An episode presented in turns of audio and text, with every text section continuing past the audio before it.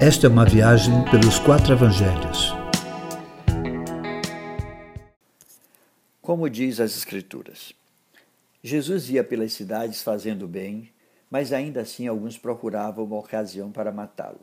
Os líderes religiosos queriam prendê-lo, mas isso só aconteceria no tempo e na hora certa. Pelo fato de ensinar abertamente e não conseguir prendê-lo, muitos questionavam se ele não era o Cristo. Muitas vezes, não valorizamos pessoas entre nós por conhecer sua origem e pensar que, por ser de onde é, não tem nada de especial. Estando próximo às festas dos tabernáculos, Jesus foi ao templo para ensinar.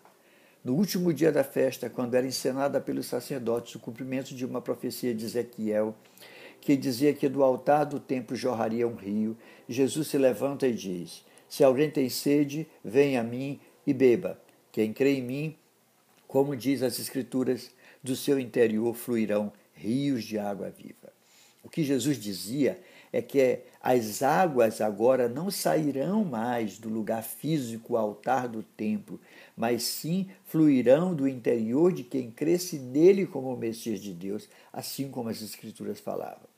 Jesus era e é o cumprimento de todas as profecias. Tais palavras nos ouvidos de quem conhecia a profecia é muito diferente do que em nossos ouvidos, a ponto de afirmar ele é o profeta, ele é o Cristo. Porém, a dúvida ainda continuava sobre a identidade de Jesus na cabeça de muitos, pois não conheciam de fato o que dizia as Escrituras sobre quem era e de onde viria o Messias.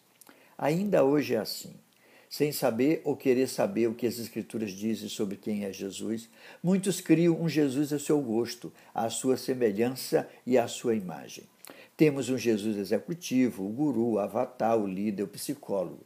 São cristos fabricados pela religião para cumprir seus interesses, domado e domesticado para satisfazer as vontades de seus criadores, um Jesus servo de quem nele acredita. No entanto, as Escrituras afirmam que um só é o Messias. Um só é o Cristo de Deus. O próprio Jesus afirmou: Vocês estudam as Escrituras porque pensam que nelas têm a vida eterna. E são as Escrituras que testemunham a meu respeito. Contudo, vocês não querem vir a mim para terem vida.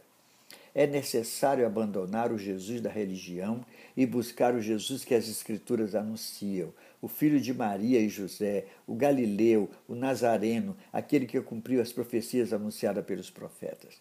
Não há outro Cristo a não ser Jesus, e somente nele recebemos vida eterna, como dizem as Escrituras. É desse jeito.